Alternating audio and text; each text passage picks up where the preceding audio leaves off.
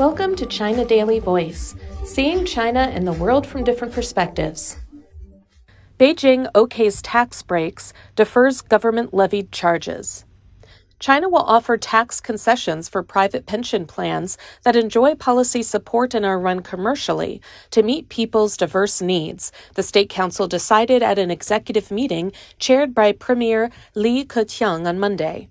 It was noted at the meeting that the development of policy supported and commercially operated private pensions will provide a useful complement to the basic old age insurance program and can better meet people's diverse needs and enhance Social Security safeguards.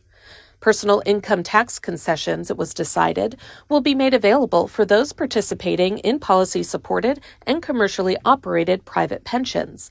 Participants will be entitled to a contribution deduction of up to 12,000 yuan, $1,670, per year from their annual taxable income.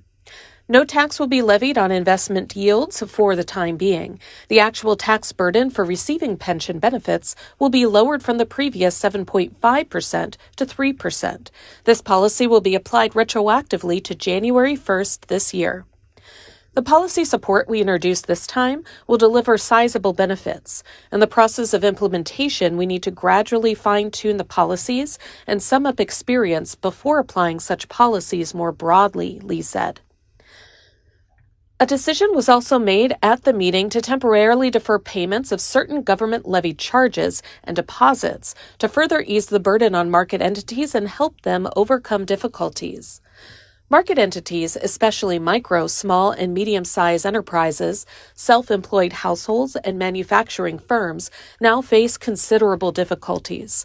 Postponing the collection of government levied charges and deposits is an important step to support market players.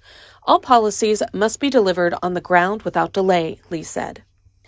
An additional set of fee deferral policies were rolled out for the fourth quarter. Payments of 14 government levied charges, including farmland reclamation fees and sewage and household waste disposal fees, totaling over 53 billion yuan, will be deferred without overdue fines. Localities will be encouraged to postpone the collection of subnational government levied charges on enterprises, and arbitrary charges will be strictly prohibited. Payments of deposits that guarantee the quality of projects of various kinds, amounting to about 63 billion yuan, will be deferred. Due responsibilities must be fulfilled and promises delivered with concrete actions to ensure that market entities truly benefit from the policies. Relevant institutions and mechanisms of levying charges should be refined to foster a world class and market oriented business environment governed by a sound legal framework, Li said. It was also decided to adapt measures to make more government services interprovincially accessible to further unlock market vitality and bring greater convenience to the people.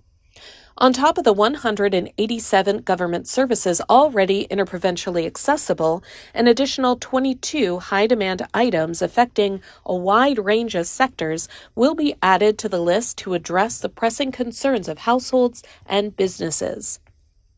Interagency information sharing will be enhanced, and operational standards aligned to make more interprovincial services available online and processed on a one stop basis. The needs of senior citizens for in person services will also be met. That's all for today. This is Stephanie, and for more news and analysis, buy the paper. Until next time.